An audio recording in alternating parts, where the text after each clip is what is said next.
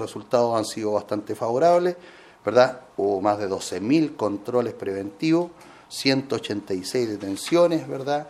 Eh, de esas 61 hubo órdenes de aprehensión, de ellas 10, ¿no es cierto?, fueron directamente a la cárcel. Las causales de las detenciones son diversas, eh, principalmente se da la lesión.